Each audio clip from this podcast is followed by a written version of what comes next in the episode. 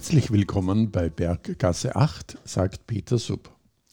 In diesem Podcast erfahren Sie mehr über Kunst, Kultur und Literatur mit besonderem Bezug zur LGBTIQ-Community. Wir werden Ihnen Autorinnen und Autoren vorstellen, mit ihnen Gespräche führen und aus ihren Werken lesen. Wir berichten über Ausstellungen, Theater, Film und Musik. Lassen Sie sich darauf ein, manches aus anderen Blickwinkeln zu sehen. Der heutige Gast in unserer Reihe ist Gunther Geltinger. Gunther Geltinger ist ein deutscher Schriftsteller. Er wurde 1974 in Erlenbach am Main geboren. Nach dem Abitur studierte er Drehbuch und Dramaturgie an der Universität für Musik und Darstellende Kunst in Wien und als Postgraduierter an der Kunsthochschule in Köln. In Köln lebt er seitdem auch. Im Jahr 2011 nahm er auf Einladung von Alain Claude am Ingeborg-Bachmann-Preis teil. Sein Debütroman Menschengel wurde in verschiedene Sprachen übersetzt und auch als Taschenbuch veröffentlicht. 2013 erschien Moor, sein zweiter Roman. In diesem beschreibt Geltinger das Liebesverhältnis zwischen einer depressiven Mutter und ihrem stotternden Sohn. Geltinger selbst muss auch gegen das Stottern ankämpfen, wie er in Lesungen freimütig zugibt. 2019 ist sein bislang letzter Roman Benzin erschienen.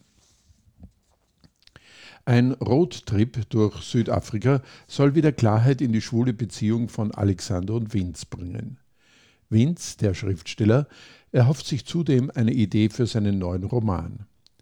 Die beiden bewegen sich durch ein Land, in dem Wohlstand und Armut aufeinanderprallen, Homosexualität als Tabu gilt und in dem die beiden Deutschen mit der Gedankenlosigkeit der weißen Touristen konfrontiert sind.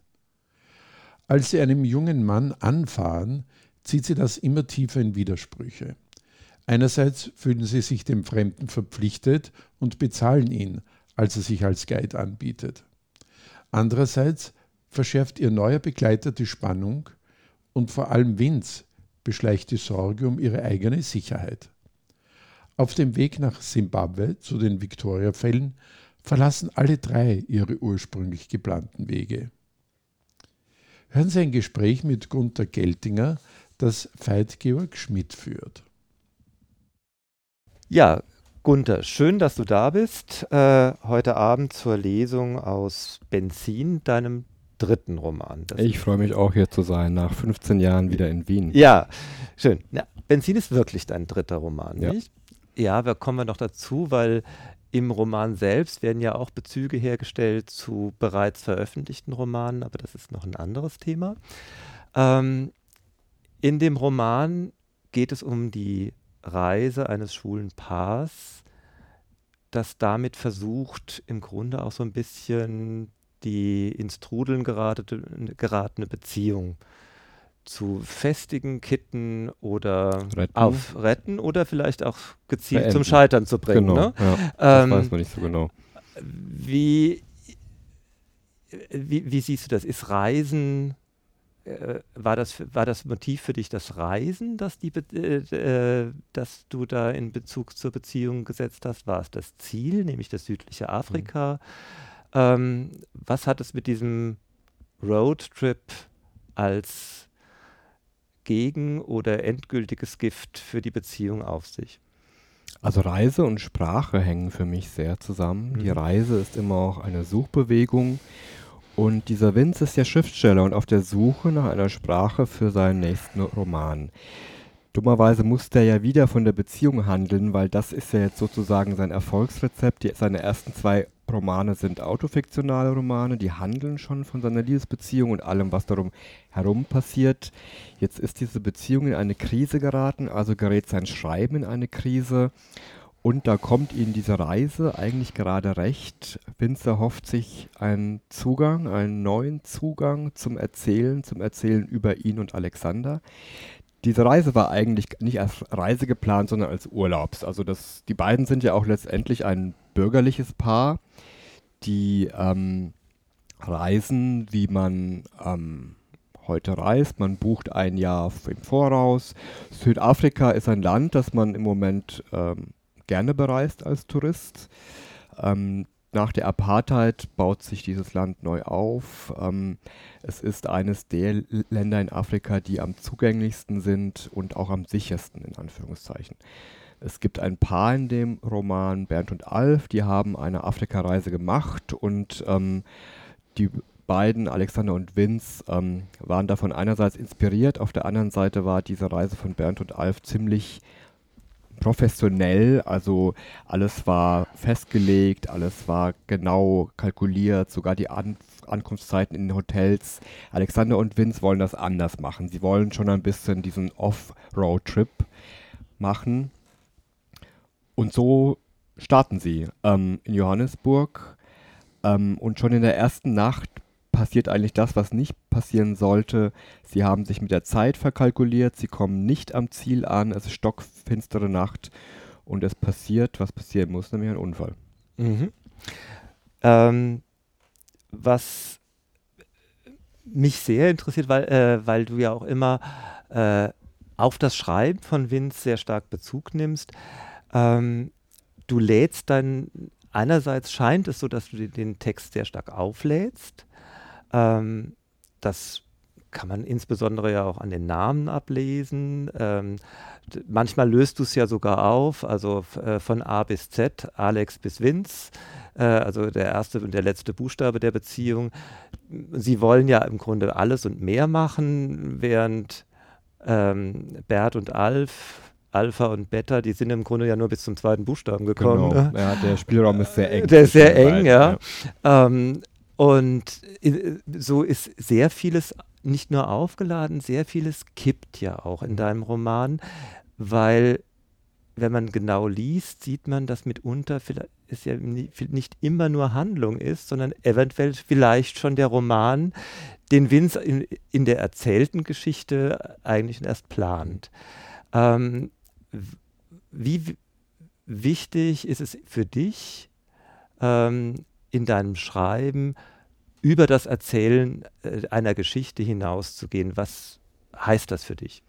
Also in allen drei Romanen spielt ja das Erzählen eine Rolle. Es fängt schon bei Mensch Engel an, wo Leonhard Engel sein Leben aufschreibt und sozusagen sein Leben reinszeniert, ihm dabei zu entkommen versucht, dem Leben, dem Schreiben und immer wieder in beides stürzt. In Moor geht es letztendlich auch um eine sprachliche Bewältigung einer Kindheit, eines Traumas.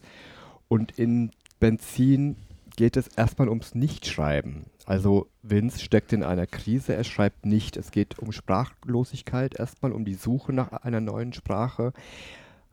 Für mich ist Sprache immer auch deshalb Inhalt, weil ich diesen Kippmoment, den du auch beschrieben hast, wo die erzählte Wirklichkeit in eine Fiktion kippt und umgekehrt, also wo es sozusagen das der Ist-Zustand in einen Konjunktivzustand kippt und wieder zurück. Der Umgang mit Zeit, den man ähm, im, die, die, Zeit kann man im Roman vorspulen, man kann beschleunigen, man kann anhalten, man kann woanders ansetzen. Dieses Verhältnis zwischen Sprache und Erzählzeit, erzählter Zeit, äh, hat mich schon immer interessiert. Ich bin jemand, der gerne die Form, die er künstlerisch benutzt, zum Thema macht und über dieses darauf hinweisen ähm, so eine Metarealität erzeugt. Also dass das, dass das Erzählen, dass man nie den Eindruck hat, hier wird eine, eine Wirklichkeit erzählt, sondern hier wird über die Wirklichkeit erzählt und somit eine künstliche Wirklichkeit erzeugt. Und das muss natürlich in den Figuren verhaftet sein. Ähm, deshalb sind meine Hauptfiguren in den drei Romanen dem Schreiben nah. Es ist für sie ein existenzielles Medium, ein, ein Medium, um Ausdruck äh, zu finden, um Sprache zu finden. Und das ist, glaube ich, dann auch ein autobiografischer Zugang, weil tatsächlich ist mein ähm, Schreiben ist eine würde ich es nennen, Strategie im Leben und nicht nur ein Beruf. Es ist eine Form der Lebensbewältigung, der Lebensstrategie, der Wahrnehmung und mein, meine Reflexion über die Welt. Mhm. Äh, gerade, also das würde ich gerne aufgreifen, Strategie. Ähm, in deinem vorigen Roman Moor hast du das ja nochmal ähm, an einer Stelle viel deutlicher gemacht, was hier in Benzin auch vorkommt, nämlich die Bedeutung des Märchens. Du hast den Roman im Grunde auf, in, auf eine Seite zusammenschnurren lassen und man könnte den, hätte den Roman sogar lesen können als Entfaltung eines einseitigen Kunst, also als eines Kunstmärchens, das auf einer Seite Platz mhm. hatte. Mhm. Ähm, Märchen spielen aber auch in Benzin eine ganz wichtige Rolle. Mhm. Ähm, es sind aber nicht Märchen, die der Unterhaltung von Kindern dienen. Märchen haben für dich eigentlich, wenn ich es richtig sehe, eine Funktion, die dem ursprünglich, der ursprünglichen Gattung viel näher kommt, nämlich einer erwachsenen Gattung, mhm. die äh, eine Form von, eine, eine, äh, von Rückabwicklung von Leben dar, äh, darstellt. Das ist sehr schön, wie du das sagst. Und genauso verstehe ich das Märchen auch. Märchen ist für mich in Sprache kondensierte Lebenswirklichkeit, Lebenswahrheit.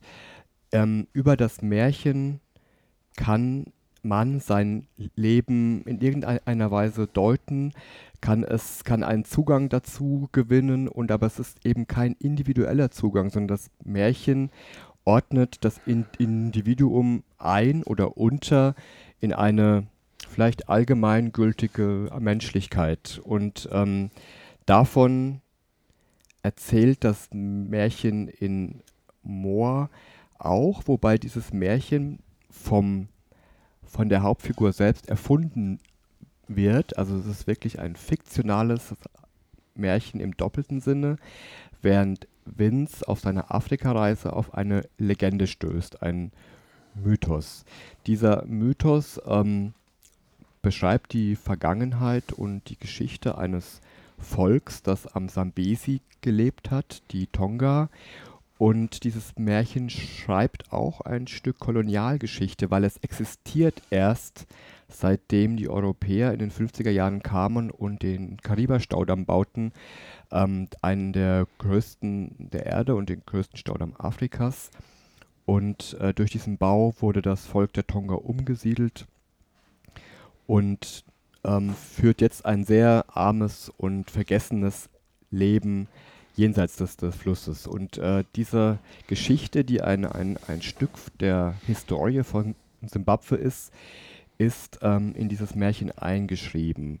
Vince stößt, auf, äh, stößt durch gewisse Zufälle auf dieses Märchen vom Flussgott des Sabesi Nyami Nyami und er versucht über diese Legende ähm, einen Zugang zu einer Wirklichkeit dieses Landes zu finden, die sich ihm als äh, Tourist nicht erschließt ähm, er versucht auch einen sprachlichen Zugang dazu zu finden, was schwierig ist, weil die Sprache, das Englische, ähm, steht sozusagen als ver ver verfremdende Ebene immer zwischen den Menschen, also es, es verfremdet den Kontakt.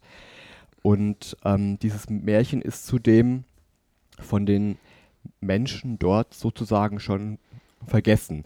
Es ist eine, ein Stück Kolonial Geschichte, das eigentlich neu geschrieben werden müsste. Also eigentlich braucht dieser Flussgott Yami ein neues Märchen, um auch eine, ein neues Verhältnis zwischen Europa und Afrika erzählen zu können.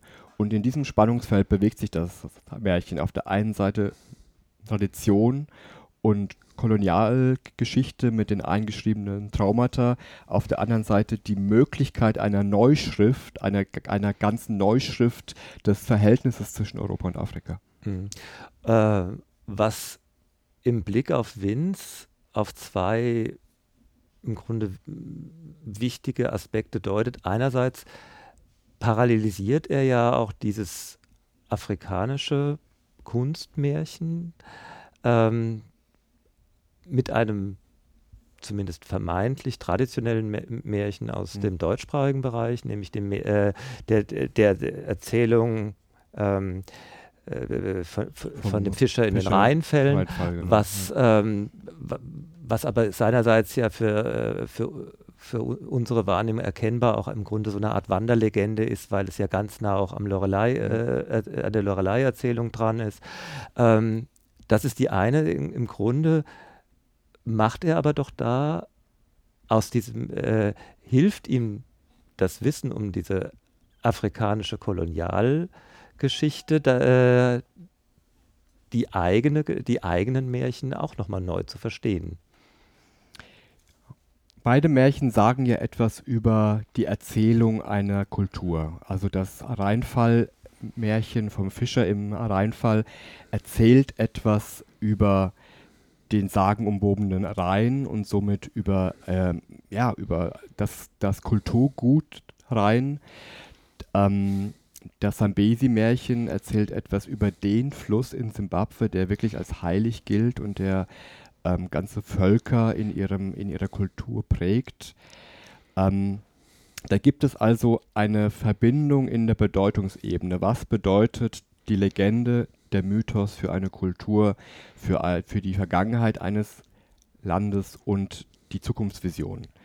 Ähm, jetzt ist der Unterschied zwischen diesen beiden Märchen, ist, dass das Fischermärchen die Erlösung, also es weist ins Jenseitige. Es ist eigentlich, ähm, kommt, der, kommt der, der, der Fischerjunge nur zu seinen ähm, Freunden ins Leben zurück über den Tod sozusagen. Also man muss den Tod ähm, überwinden.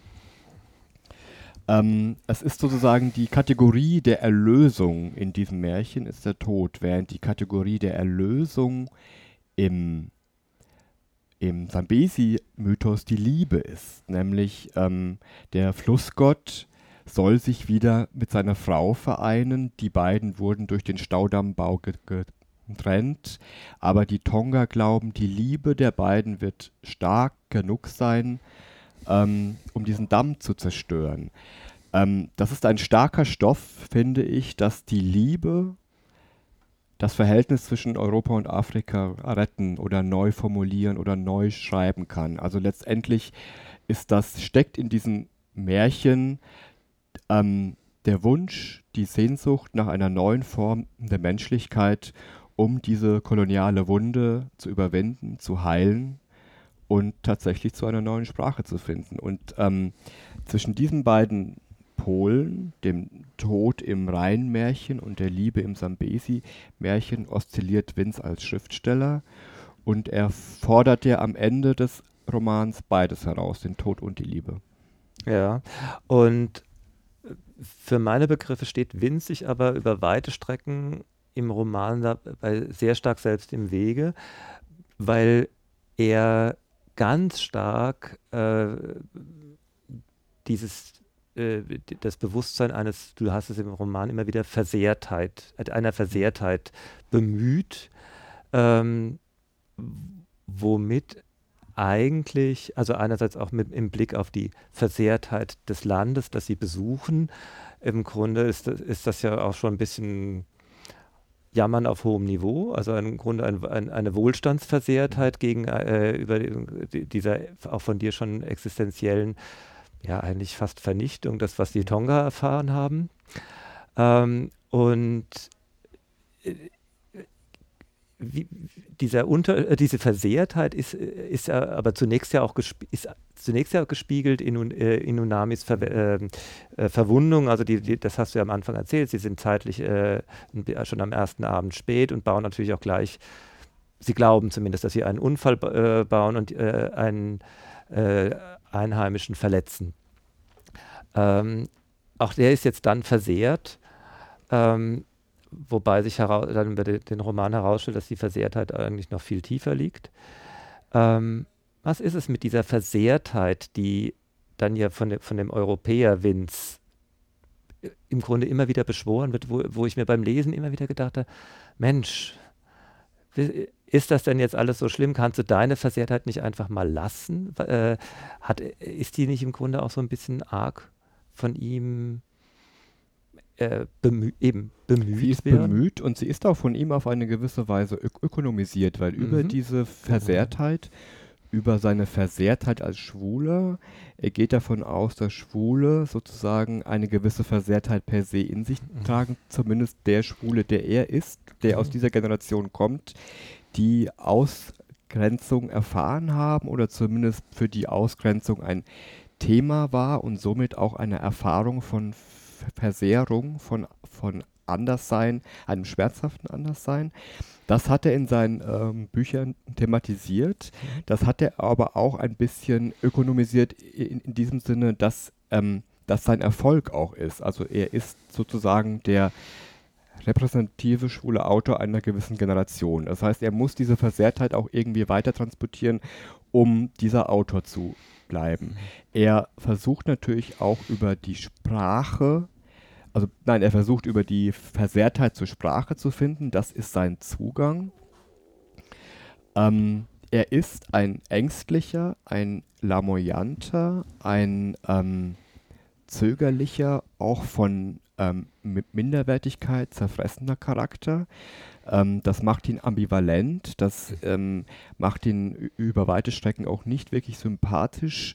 Das wollte ich so, weil er ähm, von Anfang an ein Anti-Held sein soll. Also er ist von Anfang an ein Mensch, der mit seiner kleinen Versehrtheit, und es geht im Roman auch, äh, da gibt es eine Stelle, da warnt seine Agentin ihn davor, über Afrika zu schreiben. Das wäre eine Nummer zu ähm, groß für ihn. Sie sagt, bleib bei deinem Schmerz, also deinem kleinen Liebesschmerz. Und ähm, er kommt jetzt mit seinem kleinen deutschen Schmerz ähm, in, auf einen komplett versehrten, traumatisierten Kontinent. Ähm, und da spiegelt sich natürlich etwas. Da spiegelt sich eine, du sagst es als Wohlstandsversehrtheit, ähm, die sogar fast sowas ist wie ein Luxus. Man kann die sich leisten, diese ähm, Versehrtheit. In Afrika ähm, ist sie existenziell, ist die Wunde offen, ist die Armut offensichtlich, sind die Klassenverhältnisse ähm, auch 20 Jahre zum Beispiel in Südafrika nach der Apartheid immer noch ähm, sichtbar unterschiedlich.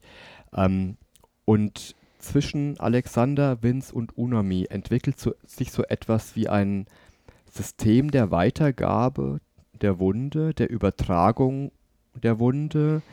Ähm, je versehrter Alexander und Vince während der Reise werden in ihrer Liebesbeziehung, umso versehrter wird auch Onami, aber auf der körperlichen Ebene. Also er spiegelt ihnen sozusagen ihr inneres Leid ähm, auf der körperlichen Ebene bis hin, dass er am Ende seine Diagnose AIDS erfährt und dieses aber dann gegen sie verwendet, indem er ihnen spiegelt, dass ähm, sie nicht diejenigen sein werden, die ihm helfen können, die sein Leben halten können. Er entzieht sich ihnen und lässt sie sozusagen mit der, mit der ganzen Gewalt der Wunde, die auf die beiden zurückfällt, allein. Und in dem Moment steht der Heimweg bevor. In dem Moment müssen sie zurück nach Deutschland und die Wunde des großen Kontinents mitnehmen in dieses Leben, weil tatsächlich trennen sich am Ende mit der Frage, hätten wir UNAMI ein Leben in mhm. Deutschland, in Europa ermöglichen sollen, wäre es unsere Verantwortung gewesen, ihn mitzunehmen, ihn zu heilen. Und was ist mit unserer Heilung? Das sind die Fragen am Ende. Genau, das könnte man jetzt noch an verschiedenen Stellen vertiefen, wie zum Beispiel meine Alexander, der Freund von Vince, ist ja da eher der zupackende und pragmatische, genau. äh, was auch nicht immer viel weiterhilft. Mhm. Ähm, was ich aber auch noch einen ganz wichtigen Aspekt, den wir jetzt vor lauter Wunden und Versehrtheiten nicht äh, besprochen haben an einem Roman, finde, sind die unglaublich sch schönen, meist natürlich auch wie bei dir oft schauerlich schönen äh, Aspekte, nämlich immer, wenn es um Wasser geht. Die, äh, die, es, gibt den, äh, es gibt den Rheinfall, es gibt die Victoria-Fälle und es gibt den kleinen Wasserfall, den Vince als Kind im Garten mit seinem Vater gebaut hat. Im Grunde in der, äh, der, der bei einem Unwetter dann auch zerstört wird, aber in dieser ganzen Schauerlichkeit eine der zartesten Kindheitserinnerungen, äh, die ich äh, in schwuler Literatur bisher gelesen habe.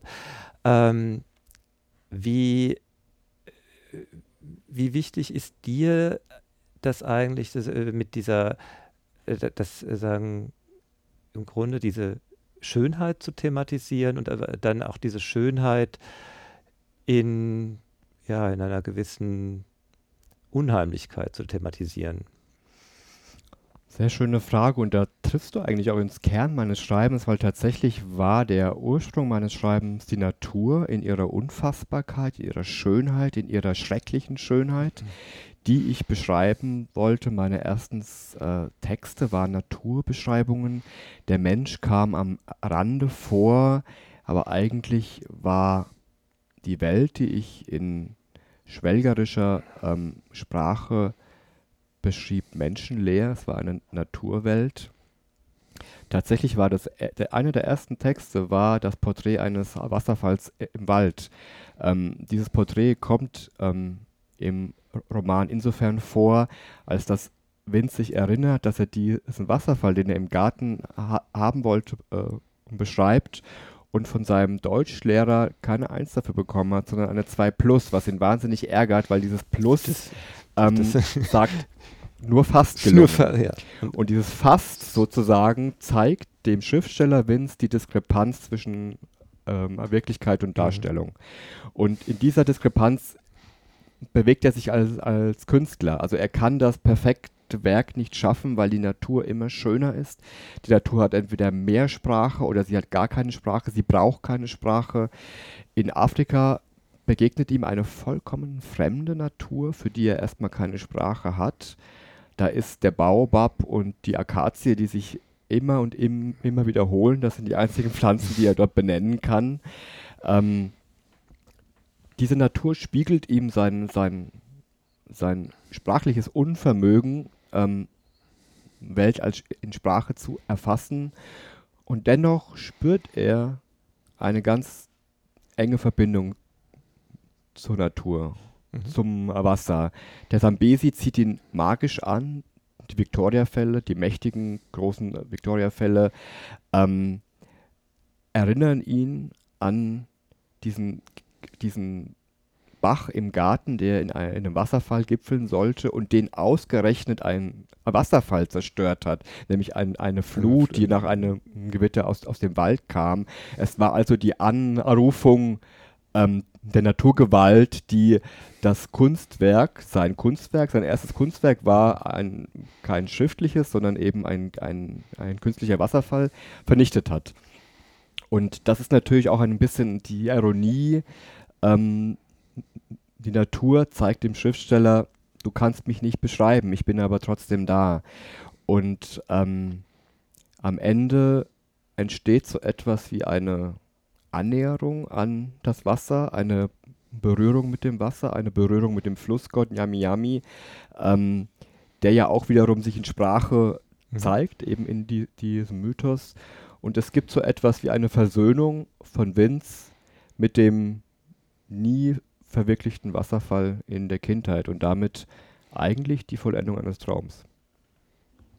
Ja, das ist doch eigentlich auch eine sehr schöne Endzusammenfassung von, von dem, was wir dann heute Abend auch noch in Ausschnitten zu hören bekommen. Vielen Dank, Veit. Ja, danke dir, schön, dass du da bist. Veit-Georg Schmidt hat das Gespräch mit Gunther Geltinger geführt. Es ging um den letzten Roman von Gunther Geltinger, Benzin. Hören Sie jetzt Ausschnitte daraus, gelesen von Gunther Geltinger. Ich begrüße Sie, ich freue mich sehr, dass Sie gekommen sind. Ich freue mich vor allem sehr, dass ich wieder an diesem Ort bin. Ähm, dass die Buchhandlung Löwenherz war damals äh, einer meiner Anlaufzielpunkte, damals noch mit dem angeschlossenen Café Berg. Ich habe hier in der Nähe gewohnt. Ich war wirklich seit 15 Jahren nicht mehr in Wien, ist mir heute aufgefallen, als ich gelandet bin und ich freue mich total, hier meinen neuen Roman vorzustellen. Vielen Dank für Ihr Kommen. Ja, die Beziehung ist am Ende. Am Ende ist vielleicht auch ein neuer Anfang. Ähm, Alexander und Vince sind ein Paar seit 20 Jahren zusammen, verheiratet, seitdem es die Ehe für alle gibt. Das haben sie eher zähneknirschend gemacht, weil ähm, sie sich eigentlich ähm, als schwules Paar aus einer anderen Zeit heraus noch definieren, wo das Anderssein wichtig war. ähm, wo man die Ehe eher eben als Heterosache abgetan hat. Jetzt sind sie verheiratet, sie sind sozusagen, wie man sagt, in der Mitte der Gesellschaft angekommen.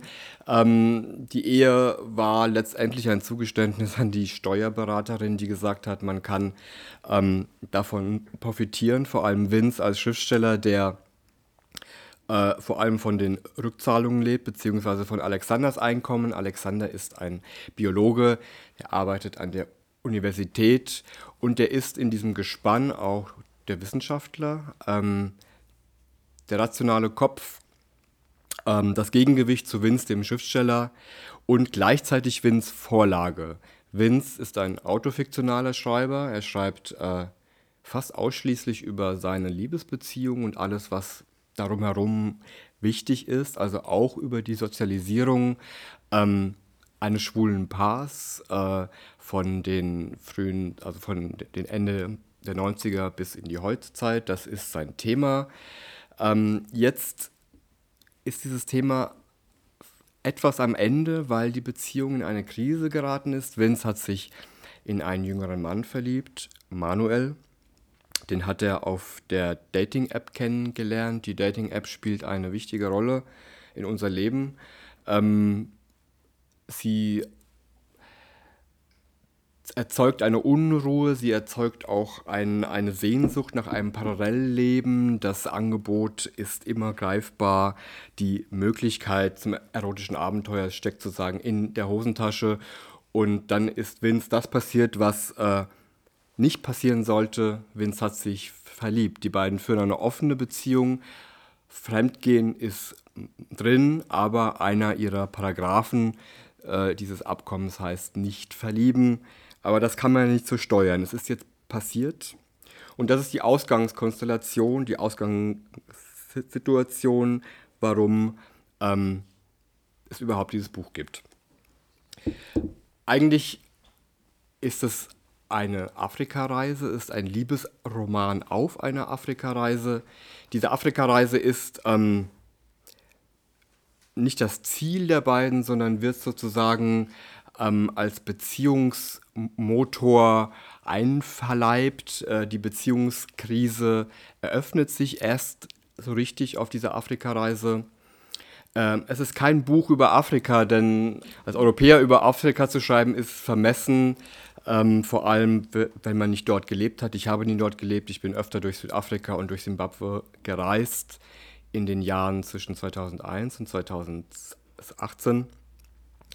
Und ich hatte nie vor, über diesen Kontinent zu schreiben, ähm, hatte auch Angst vor der Tradition, die dahinter steht, über Afrika zu schreiben.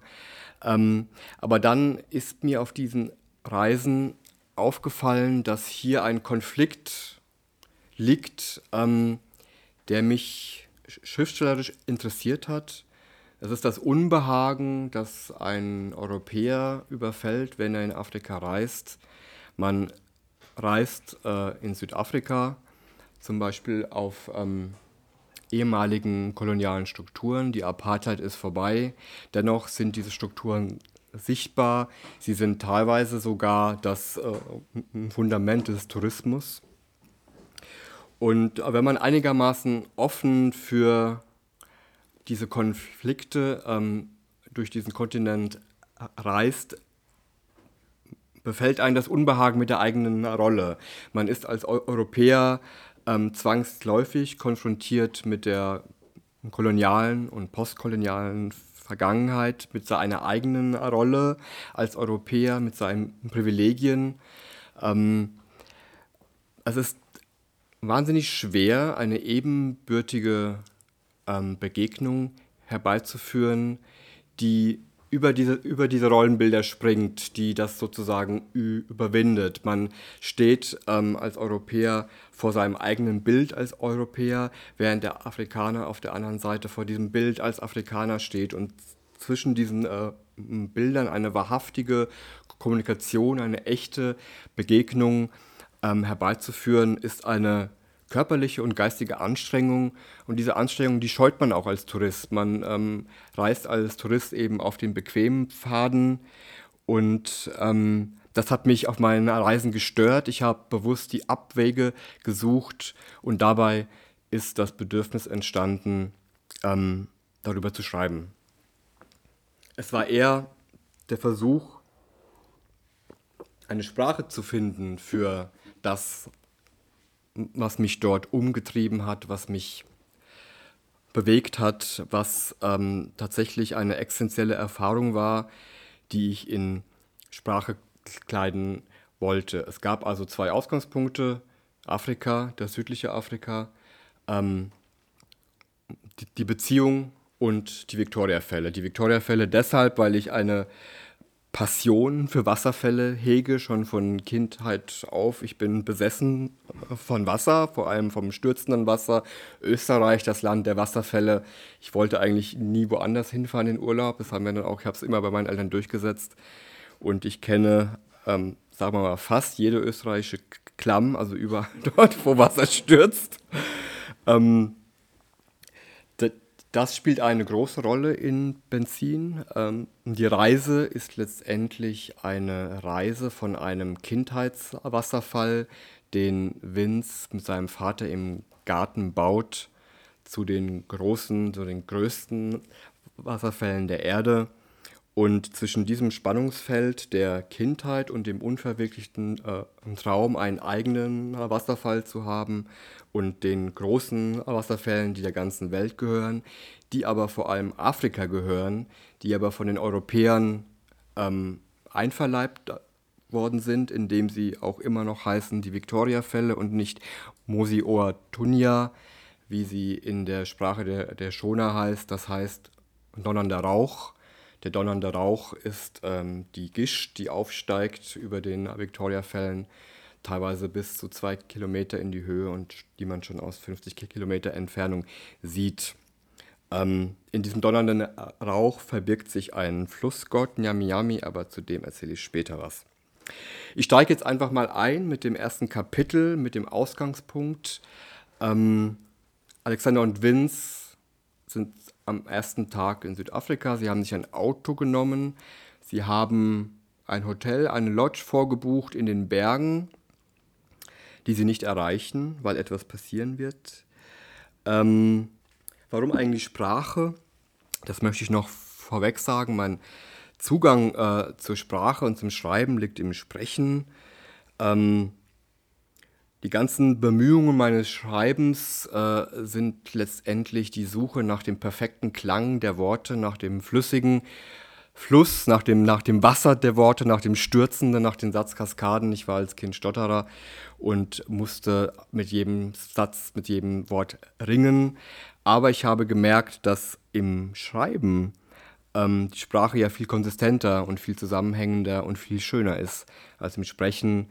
Ähm, Deshalb ähm, schreibe ich, deshalb stottere ich auch noch manchmal. Schreiben ist keine Therapie, ähm, wie man immer so schön, ich habe es gehofft, aber es ist nicht so. ähm, sollte ich ab und zu mal hängen bleiben, es liegt in der Natur der Sache, sehen es mir nach. Ähm, es erzählt vielleicht ähm, etwas davon, wie zerhackt die Sprache am Anfang ist und war. Das Buch ist in 26 Kapitel unterteilt nach dem Alphabet A bis Z. Das erste Kapitel heißt Alarm. Sie fahren abwechselnd. Vince am Tag, Alexander nachts. Die Dunkelheit kommt früh in diesem Land, im November gegen sieben und von einer Minute auf die andere. Vince ist nachtblind, die Straße vor seinen Augen wie ausgelöscht die Hochebene, die an die Straße stößt. Das Land, das bis zum Anbruch der Dämmerung aus einer schnurgeraden Straße bestand, die diese Hochebene durchschnitt, mit einer Bergkette an ihrem Rand, die weder ferner rückte, noch näher kam und seinen Blick entlang einer scheinbaren Grenze führte, wie eine Fata Morgana mit ihrem trügerischen Versprechen auf Ankunft, bis die Sonne verschwand und die Horizontlinie sich auflöste. Der dunstige Zackenriss fiel in sich zusammen, Schatten fluteten die Ebene und ließen ihre Farben noch einmal aufleuchten, die Braun- und Gelbtöne des Buschfelds mit dem unwirklichen, fast wahnhaften Grün einzelner Plantagen, bevor alles erlosch. Achtung, sagte Alexander, die Sandverwehung auf der Straße bemerkte Vince zu spät. Halb im Dunkeln wirkte das langgestreckte, vom Wind gerippte Gebilde wie ein verendetes Tier. Aus dem Augenwinkel sah er, wie Alexander auf dem Beifahrersitz nach vorn kippte, den rechten Fuß abspreizte und auf das imaginäre Bremspedal trat. Vince warf ihm einen Blick zu und zischte. Dann ließ er den Wagen über das Hindernis rumpeln, den Kadaver aus roter Erde, seinen Protest. Er hatte an Manuel gedacht und wusste, dass Alexander ihn durchschaute. Sie und der Wagen. Ein Toyota Corolla von Avis, das kleinste und sparsamste Modell. 90 PS, Vorderradantrieb, Verbrauch 7,3 Liter. Schon bei der Ü Übernahme hatte Vince Bedenken, ob es das richtige Auto sei. In einem Land, in dem nur die wichtigsten Straßen instand gehalten werden, haben sie vielleicht am falschen Ende gespart. Immer sind sie auf ihren Reisen abseits der im Straßenatlas rot verzeichneten Autobahnen gefahren, haben die gelben oder farblosen Nebenstraßen bevorzugt, die sich Gebirge hinaufwinden, Pässe satteln und auf Hochplateaus schleifen und Kern bilden, bis ihr Verlauf in eine gestrichelte Linie übergeht und plötzlich endet, wie von Kinderhand gezogen auf einer naiven Zeichnung, die noch nicht weiß, was sie werden soll. Rot verbindet die Städte und Metropolen. Wer rote Straßen fährt, hat wenig Zeit und keinen Blick fürs Detail. Sie haben in Ausdauer investiert, nicht in Schnelligkeit. Rot nur im Ausnahmefall auf dem Rückweg zum Flughafen oder wenn es große Distanzen zu überwinden gilt. Ihre Straße soll sich den Bedingungen der Landschaft anpassen, sie nicht durchbrechen. Ein grüner Begleitstrich kennzeichnet eine besonders reizvolle Strecke. Sie fahren auf gelb-grün auf den Abgrund zu, der sich am Ende des Scheinwerferkegels vor ihnen auftut. Immer wieder kontrolliert Vince die Tachonadel. Alexander bremst, schaltet, längst, lenkt um. Der Asphalt ist von Schlaglöchern zerklüftet, die Karosserie knarrt. Ein Viertürer, ihr Exoskelett.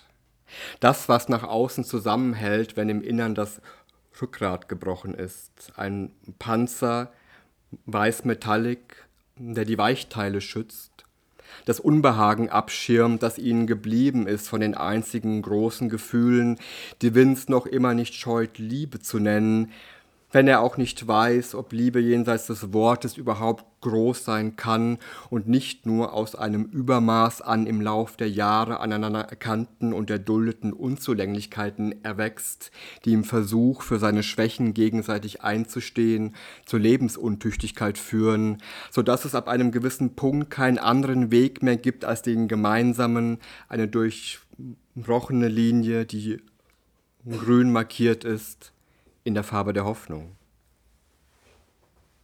Auf dem Sitz ist er nur eine Handbreit von Alexander entfernt, ihm nah wie seit Monaten nicht mehr.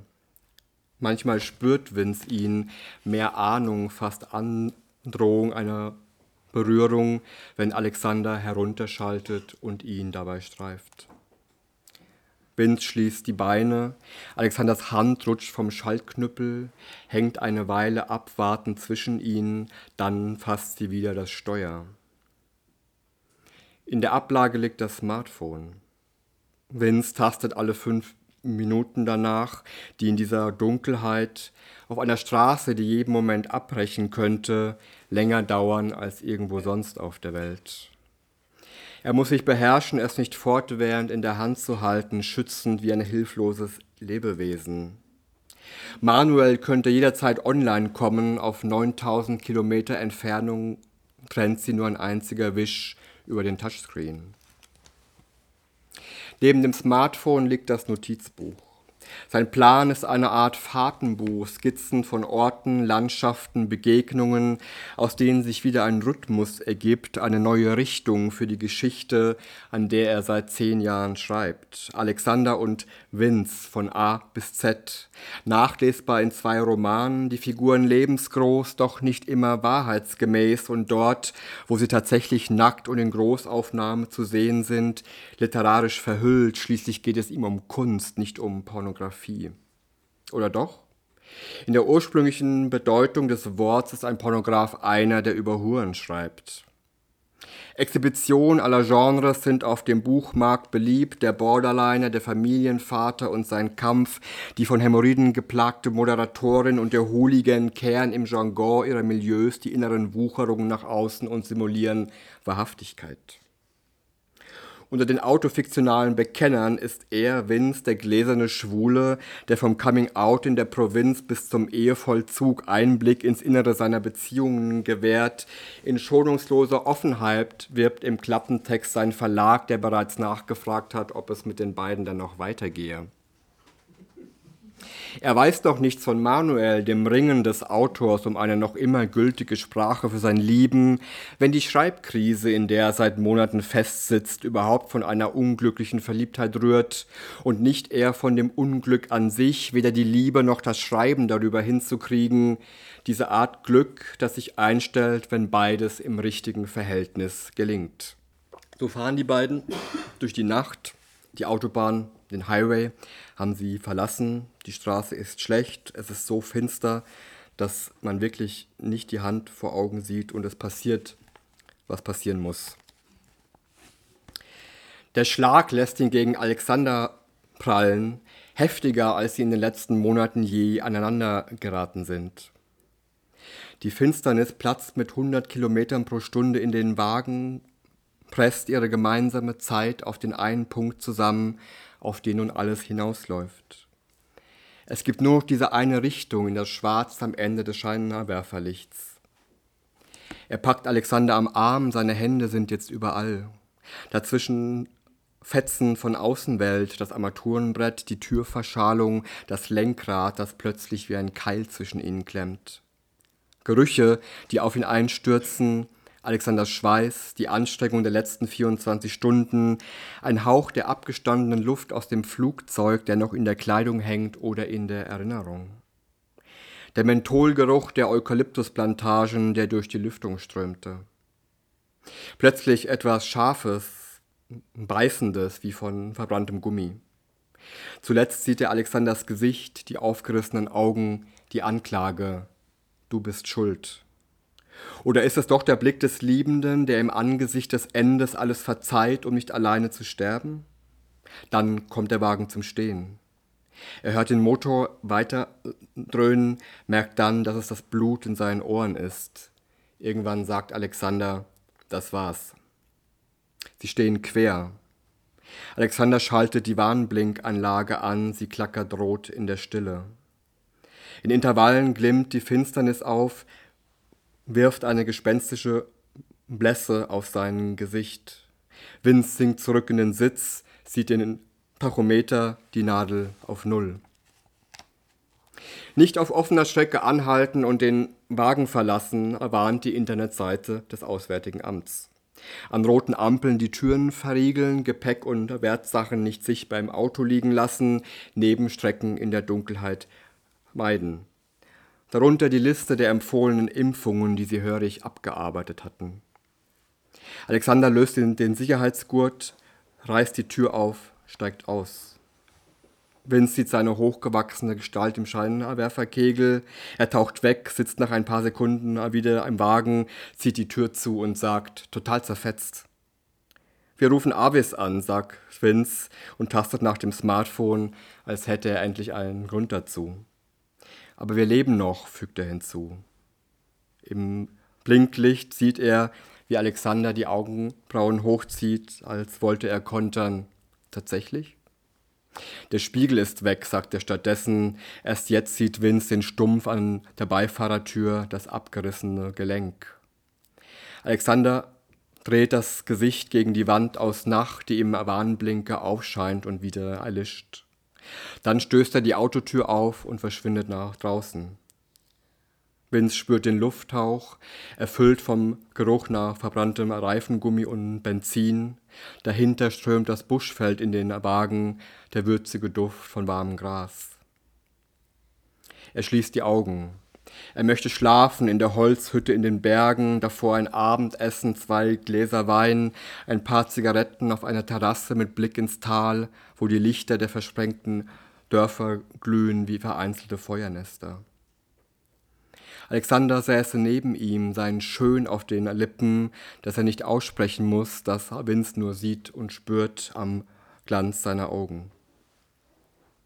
Stattdessen hört er die Heckklappe aufspringen. Alexander, der das Gepäck aus dem Kofferraum hieft, es wieder zurückfallen lässt, die Karosserie knarrt. Schritte, die sich entfernen. Dann Stille so dicht, dass Vince das Knistern der Nacht zu hören glaubt, die sich zusammengestaucht von dem abrupten Bremsmanöver über dem Wagen entfaltet. Wenige Sekunden später sitzt Alexander wieder im Wagen. Er keucht, knallt die Tür zu.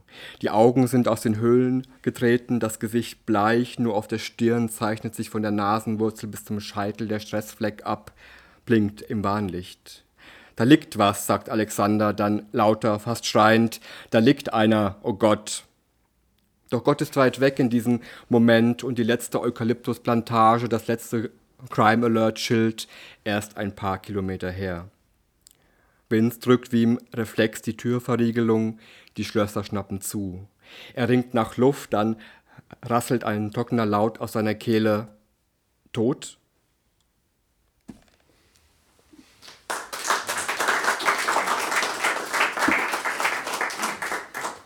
Tot ist er nicht, der da auf der Straße liegt, aber schwer verletzt.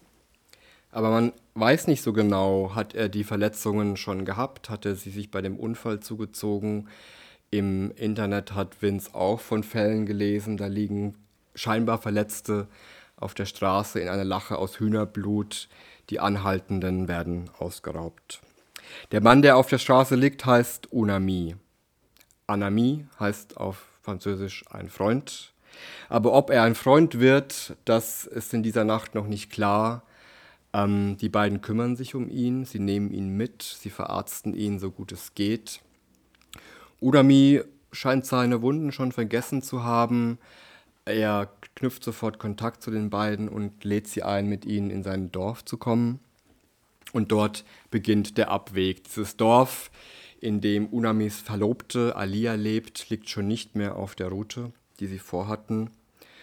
Ähm, es ist eine seltsame Mischung aus Faszination, Misstrauen, Abscheu, Ressentiment und erotischer Faszination, Begehren, die die beiden schließlich dazu veranlassen, Unami als ihren Guide zu engagieren. Er bietet sich ihnen an, er hat Erfahrung als, als Fremdenführer, ähm, sie heuern ihn an. Unami kommt aus Simbabwe. Simbabwe war unter Mugabe ein bis zum, wirklich bis zum, fast bis zum Aus heruntergewirtschaftetes Land. Ähm, ein Drittel der Bevölkerung ist in den letzten 15 Jahren nach Südafrika geflohen, um dort Arbeit zu suchen. Die wenigen die ähm, es, es, schaffen. Meistens die jungen Männer arbeiten dort, bringen das Geld äh, nach Hause.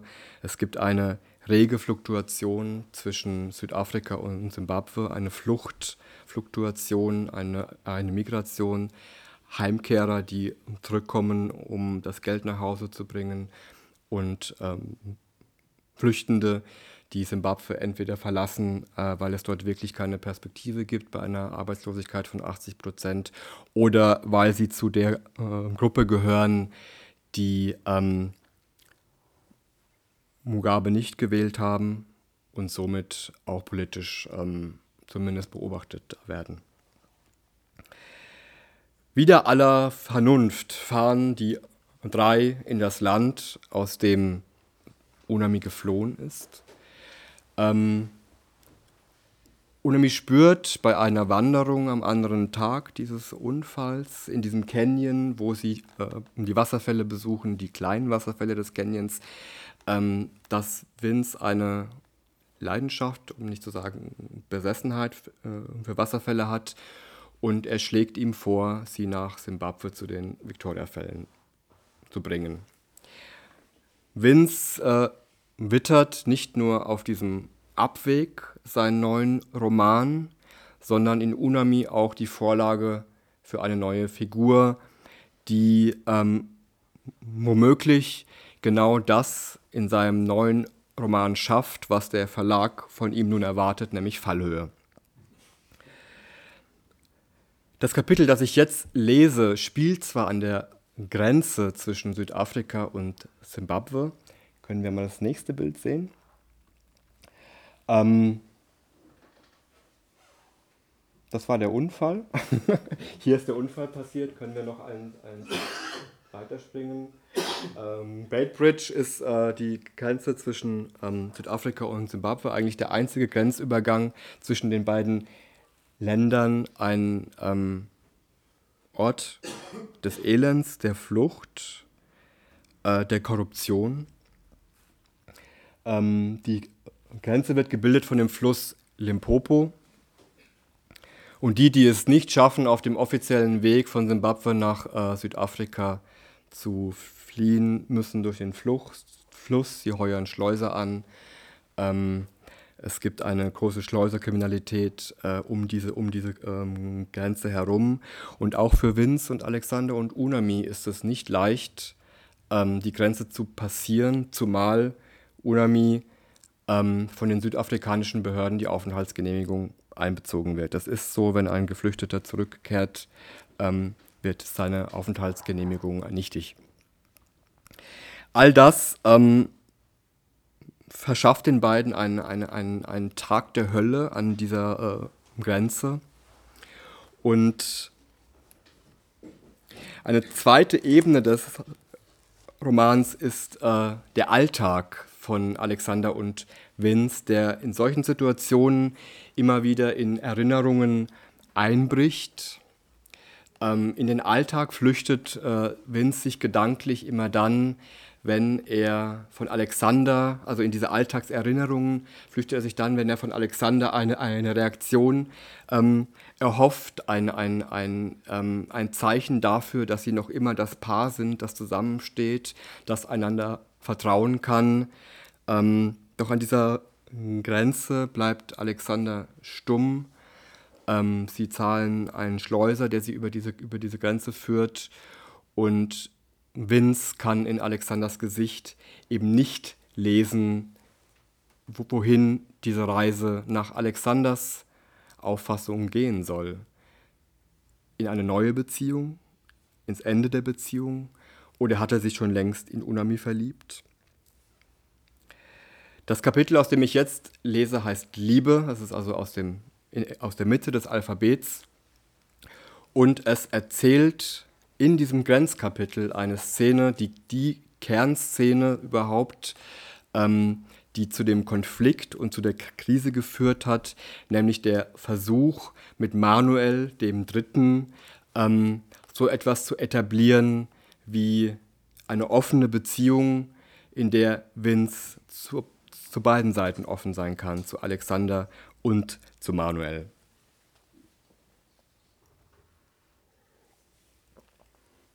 Doch diesen Alexander kennt er nur von den dunkelsten Momenten ihrer Niederlagen, bei denen es keine Sieger gab.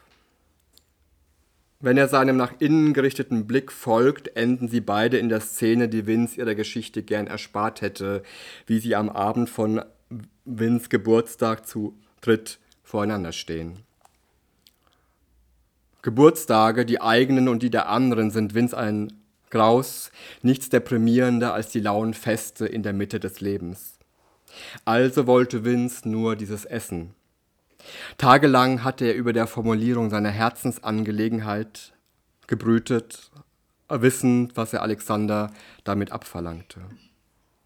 Hilft es dir, wenn ich ihn sympathisch finde? fragte der. Vince zuckte mit den Schultern, erschrocken, dass er die Frage im Inneren bejahen musste.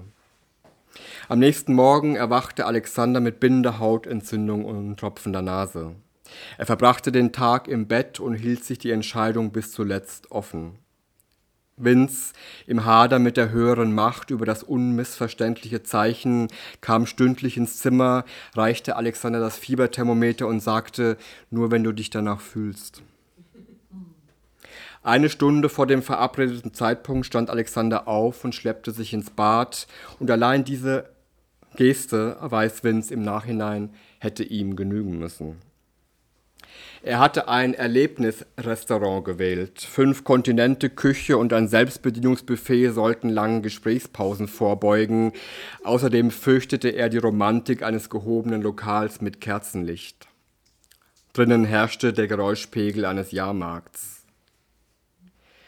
Manuel saß schon am reservierten Tisch in Hemd und Jackett, als käme er zu einem Vorstellungsgespräch. Vince ließ sich ungeduldig gratulieren, Alexander entschuldigte sich scherzend für den Zombie, dann warteten sie auf die Bedienung. Widerstrebend packte Vince Manuels Geschenke aus, die er sich ausdrücklich verbeten hatte. Ein handliches Notizbuch, einen faltbaren Kugelschreiber, was man für das Schreiben unterwegs halt so braucht. Alexanders Anerkennung klang ehrlich und ein wenig traurig. Vince bestellte Sekt. Während die Kellnerin das Prozedere am Buffet erläuterte, betrachtete er Manuels Hände, die dicken Gelenke, die dünne Behaarung, den spärlichen Bart, der sich von den Wangenkanten zum Kehlkopf kräuselte und stets nach männlicher Achtlosigkeit aussah, obwohl, er wusste Vince, Manuel täglich das Messer anlegte. Er sah, wie auch Alexander all das ins entzündete Auge sprang, was ihn Vince zum Junkie gemacht hatte. Er schickte Manuel voraus ans Buffet. Und? Nett, erwiderte Alexander, soweit er sehen könne. Du hast Glück, fügte er hinzu und betrachtete, Wind spürte es über seine Schulter hinweg den anderen. Manuel sei nicht sein Typ. Vince nickte schwer und wusste nicht, ob er erleichtert oder beleidigt sein sollte. Manuel kam wieder, den Teller voll Krokodilfleisch ausgerechnet. Vince entschied sich für Huhn. Während sie aßen, stocherte er Ansichten zu wechselnden Themen aus Manuels gleichmütig kauendem Mund hervor. Alexander stellte ihm ein paar Fragen zu seinem Studium und dem Nebenjob in der Agentur. Dann leerten sie die Teller schweigend, Alexander zu geschwächt, Vince zu befangen, um gegen den Lärm anzuplaudern. Manuel wirkte auch ohne Smalltalk zufrieden über seinem Reptil. Die Kellnerin räumte ab, Vince füllte die Sektgläser auf und wartete auf den richtigen Moment, hoffte gleichzeitig ihn zu verpassen, niemals die Chance dafür zu bekommen. Tagelang hatte er die Worte abgewogen, im Kopf an Sätzen wie beim Schreiben gefeilt. Er hob das Glas, dass er sie beide liebe. Und weil er noch in dem Moment spürte, dass er log, nur lügen konnte, wenn er dasselbe Wort für zwei Menschen benutzte, die er so grundsätzlich verschieden für sich beanspruchte, schob er schnell hinterher, jeden auf seine Art. Der Sekt schmeckte mittlerweile schal. Alexander kämpfte mit der Servette gegen den Tränenfluss. Manuel balancierte den Löffel auf den Fingerknöcheln. Vince merkte, dass er jeden auf meine Art hätte sagen müssen, doch die Aussage war nicht nur grammatikalisch falsch. Er floh mit den Augen zu den großen Tischen, an denen Geburtstage, Bachelorarbeiten und Junggesellenabschiede gefeiert wurden. Liebe spürte er in diesem Moment keine, nur diesen stumpf gewordenen, ihm seit Kindertagen bekannten Schmerz, dass die großen Dinge, über die er schreiben wollte, im Leben nicht gelangen. Manuel verabschiedete sich zum Nachspeisenbuffet. Eine Weile beobachteten sie beide den bärtigen Studenten am Nebentisch, der ihnen gleich zu Beginn aufgefallen war. Dann sagte Alexander plötzlich, wenigstens bist du ehrlich. Vince schnaubte leise.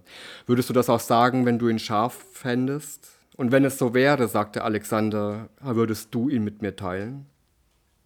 Die Antwort blieb Vince erspart. Manuel kam zurück, in der Hand einen Teller voll belgische Waffeln. In seinen Mundwinkeln zuckte spöttisch die Entschuldigung über die Unmengen an Sahne. Wie er dabei die Lippen bog, gemäß seinem Leitspruch Ich tue es trotzdem, wie der Stoff seiner Jeans sich beim Hinsetzen am Arsch spannte und er sich mit dem ganzen Körper dem Nachtisch hingab, die Waffelkruste im Mund zerknackte und sich das frisch gebackene ohne Bewusstsein für die Schwere der Situation oder ihr zum Trotz auf der Zunge zergehen ließ, verging Vince der Appetit auf alles Süße. Er wollte Fleisch, seine Zähne in Manuels Leib. Auch Alexander verzichtete auf das Dessert. Sein rechtes Auge war eitrig und geschwollen, der Keil auf der Stirn violett vom Fieber, in einem fort tropfte die Nase. Vince schnippte nach der Rechnung. Draußen ermunterte ihn Alexander mit Manuel noch, noch weiterzuziehen, es sei schließlich sein Geburtstag. Er verabschiedete sich von Manuel mit Handschlag, dann ging er schniefend davon. Vince mit der Möglichkeit, zwei Männer gleichzeitig zu lieben, hatte sich noch nie so elend gefühlt. Er steuerte Manuel, der sich mit der gleichen Eselhaftigkeit auch in die nächste Kneipe hätte führen lassen, zielstrebig in das Viertel, in dem er wohnte. Wie Vince sich zu seinem Geburtstag gewünscht hatte, schlief er noch vor Mitternacht mit Manuel, erschüttert, dass Alexander ihm keinen Einhalt geboten hatte. Dankeschön.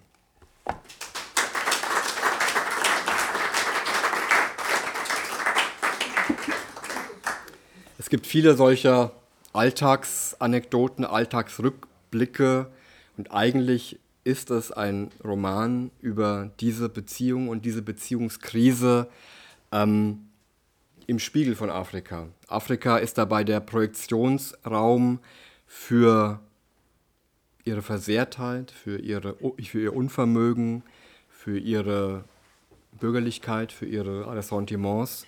Und Unami wird zu, einem, zu einer Art Katalysator, ähm, der bewusst ähm, auch homophobe Sprüche ablässt, um die beiden aus der Reserve zu locken, weil er genau spürt, dass sie nicht Brüder sind, wie sie sich vor ihm ausgegeben haben, um sich zu schützen, wobei die beiden gar nicht wissen, vor was sie sich eigentlich schützen sollen.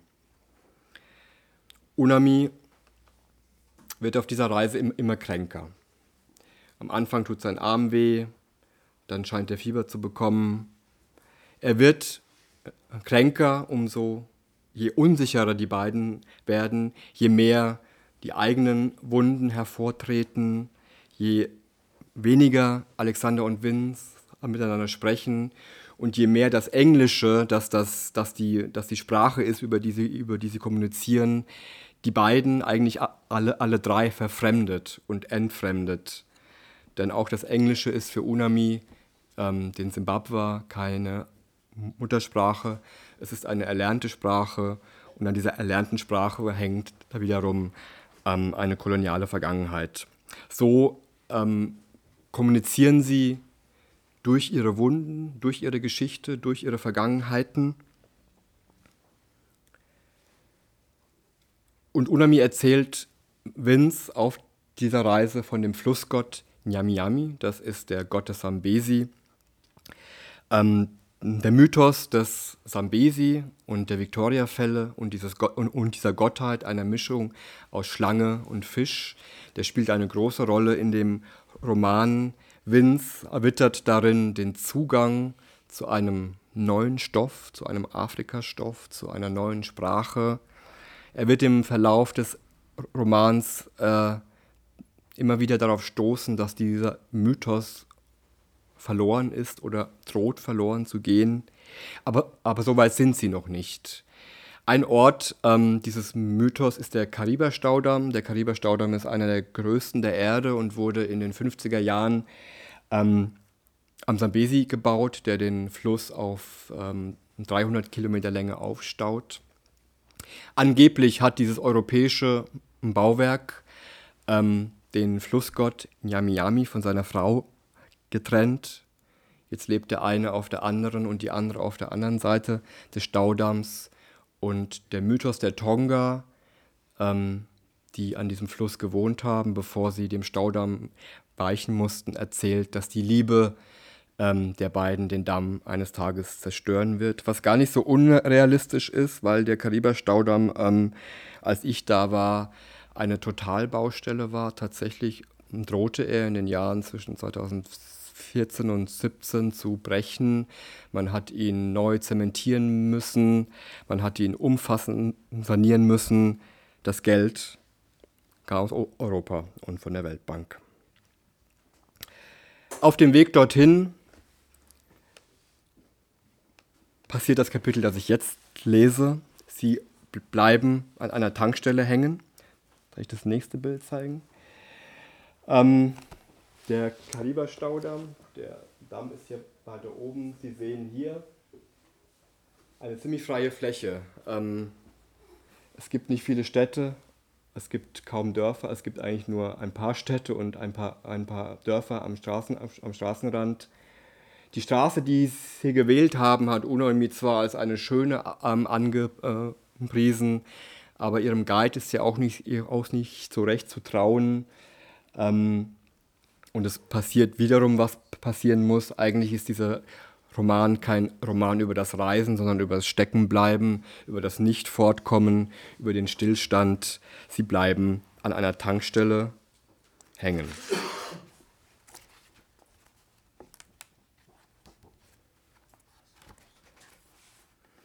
Nichts sinnloser als eine Tankstelle ohne Benzin. Sie stehen ratlos vor der trockenen Zapfsäule. Erst jetzt sieht Vince das Pappschild an der Wand der Baracke Sorry No Fuel. Drinnen verstärkt der Anblick des halbleeren Kühlregals sein Gefühl des Ausgebranntseins. Maybe tomorrow, sagt der Tankwart, bis morgen können wir nicht warten, erwidert Vince, und der Mann schaut ihn, schaut ihn mitleidig an. Er legt ein paar Getränke und Süßigkeiten auf die Theke und zahlt mit einer 50-Dollar-Note in der Hoffnung, die begehrte Währung würde den Tankwart an die Benzinvorräte erinnern, die er für solche Fälle hinter dem Schuppen lagert. Ob es hier noch eine andere Tankstelle gäbe? An der Station, die der Mann nach längerem Überlegen nennt, sind sie vor mehr als drei Stunden abgebogen. No reserves? Vince schüttelt dramatisch den Kopf. Wir haben einen Kranken im Auto, fügt er hinzu und deutet hinaus. Dort steht der Kleinlaster des Mannes, auf dem Ladentisch liegt sein Handy, eine Frage der Menschlichkeit, sie irgendwo hinzufahren, jemanden anzurufen. Please, sagt Vince und starrt in die leere Kassenschublade. Er zieht den Schein zurück und zahlt mit einem Zehner. Come back tonight, sagt der Tankwart und händigt ihm das Restgeld in Bonds aus, der wertlosen Ersatzwährung. Vince lässt es auf dem Zählbrett liegen und schleppt die letzten Vorräte hinaus in die Sonne. Alexander steht wie einbetoniert in seinem Körperschatten.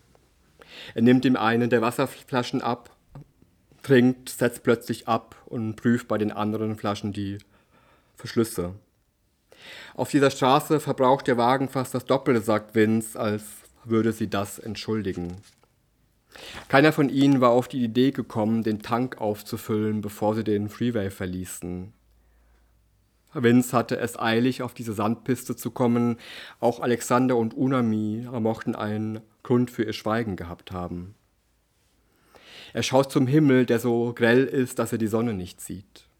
Nicht die zumindest, der er stets eine metaphysische Rolle zugeschrieben hat, die Idee des ähm, Südens mit dem Beiklang von Licht, Wärme, Erneuerung, Hoffnung. Doch was ihm hier ins Gesicht beißt, die Augen zersticht und seine Würde auffrisst, ist ein Moloch. Wir sind so blöd, hört er Alexander sagen und spürt sich innerlich auf die, auf die Größe seines eigenen Schattens schrumpfen. Heute Abend kommt Nachschub, sagt er. Auch das Sprechen ist unter dieser Sonne sehr klein. Und dann fahren wir einfach weiter. Aber was sonst soll Alexanders Geste erwidern? Es ist dein Roman, sagt er. Dann öffnet er den Wagen, reicht Unami die Hand und sagt End of the line. Unami will liegen. Unter einem Baum, dem einzigen im Umkreis mit ein wenig Laub, steckt er sich, steckt er sich auf den Boden. Vince drängt ihm, von der Cola zu trinken, die er ablehnt.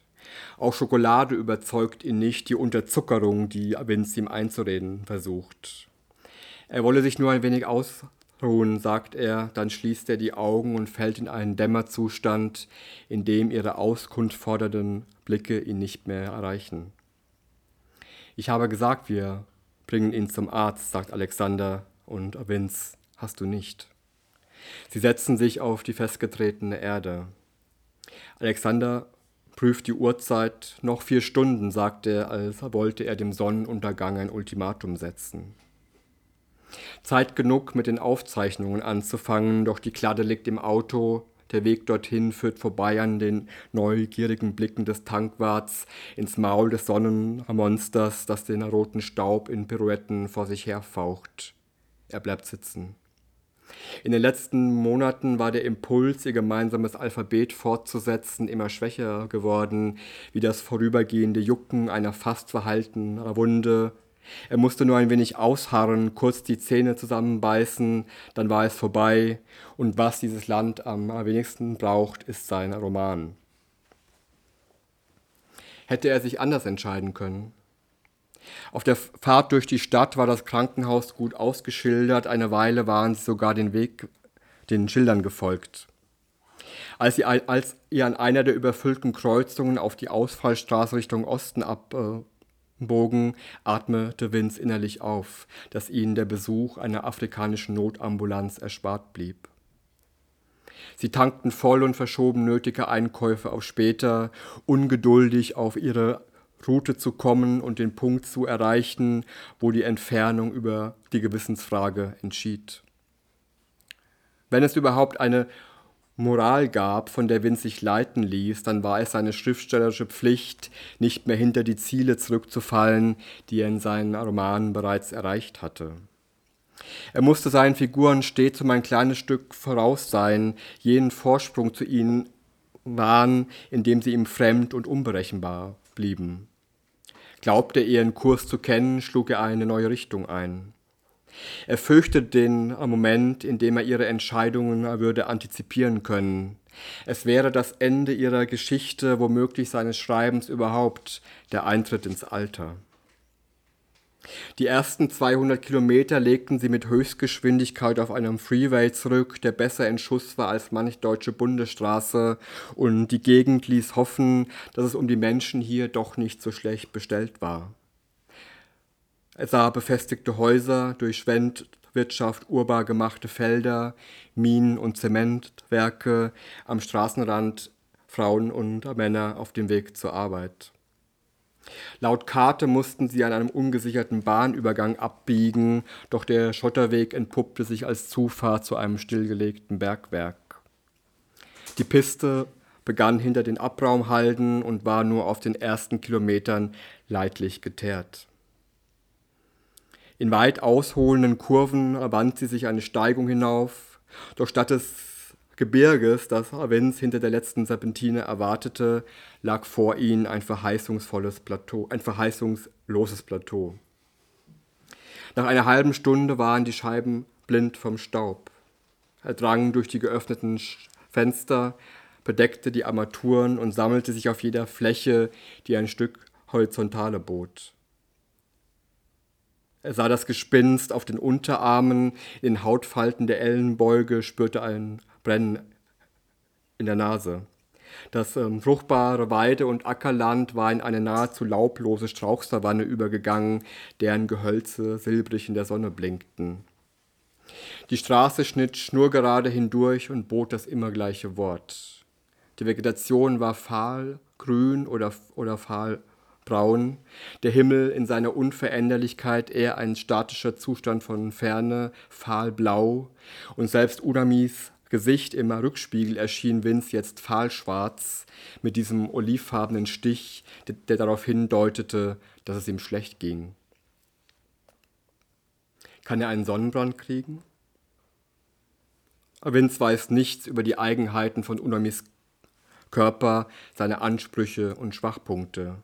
Das Beunruhigende an seinem Zustand ist ihre eigene Unkenntnis. Alexander blickt auf und schiebt Vince den Straßenatlas hin, den er aus dem Wagen geholt hat. Auch das Notizbuch liegt jetzt aufgeschlagen neben ihm, das Smartphone. Es zeigt geringen Empfang an, ausreichend für einen Notruf. Doch wen sollen sie anrufen? Alexander deutet auf die Fläche eines Nationalparks, wo ein paar Camps eingezeichnet sind.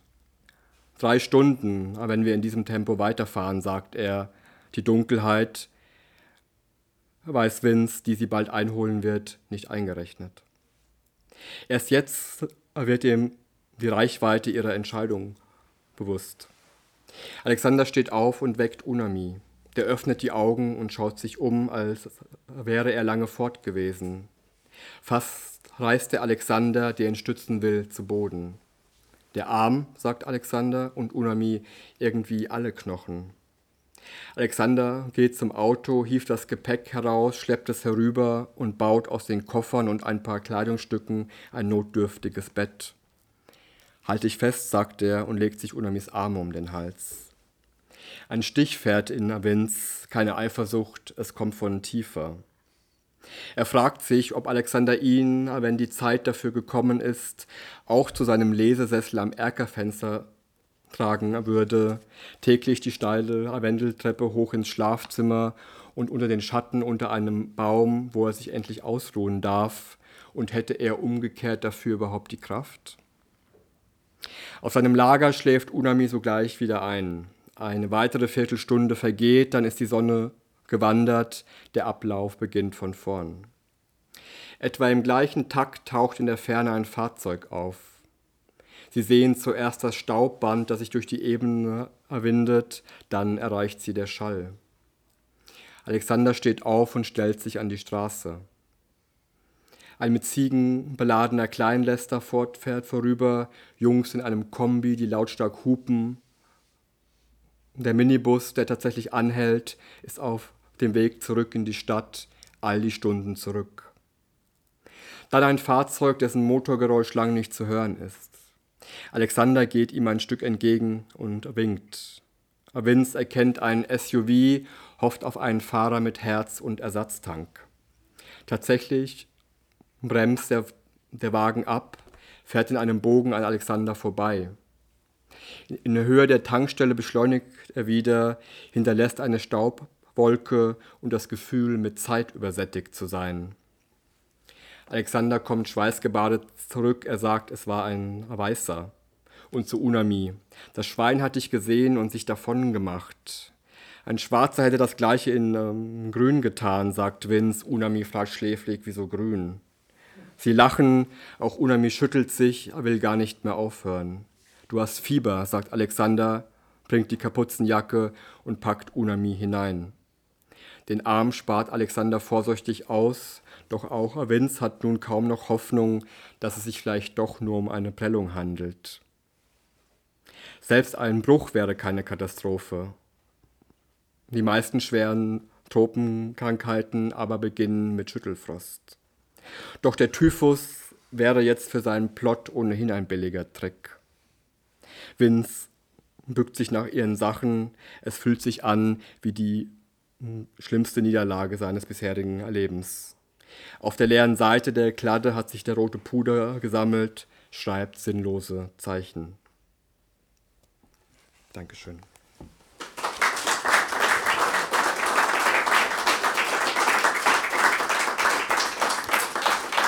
Dankeschön.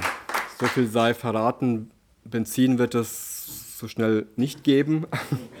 Aber diese Tankstelle ist ein entscheidender Ort im Roman, wo sich die Wege auf unvorhersehbare und entscheidende Art gabeln.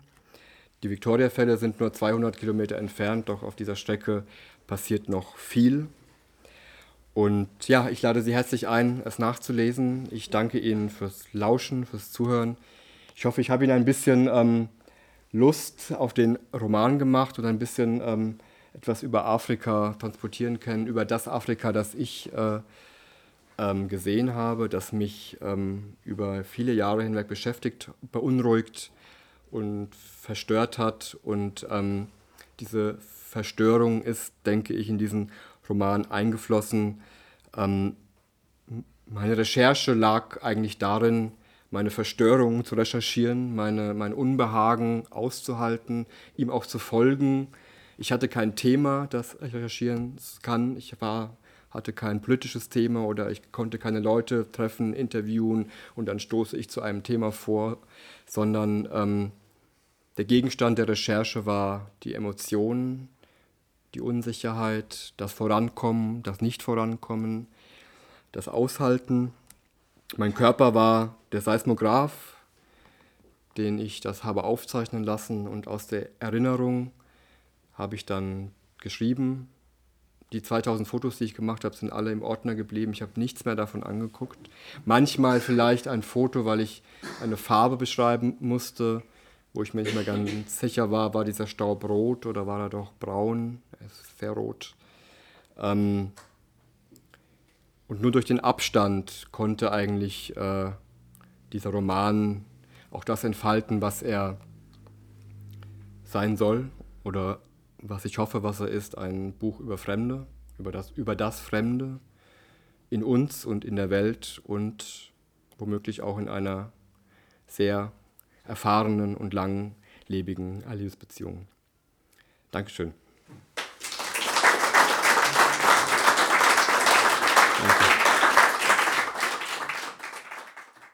In der heutigen Ausgabe des Podcasts Berggasse 8 haben wir Ihnen den deutschen Schriftsteller Gunther Geltinger vorgestellt. Er war im Gespräch mit Veit Georg Schmidt und hat aus seinem jüngsten Roman Benzin gelesen. Auf Wiederhören sagt Peter Sub.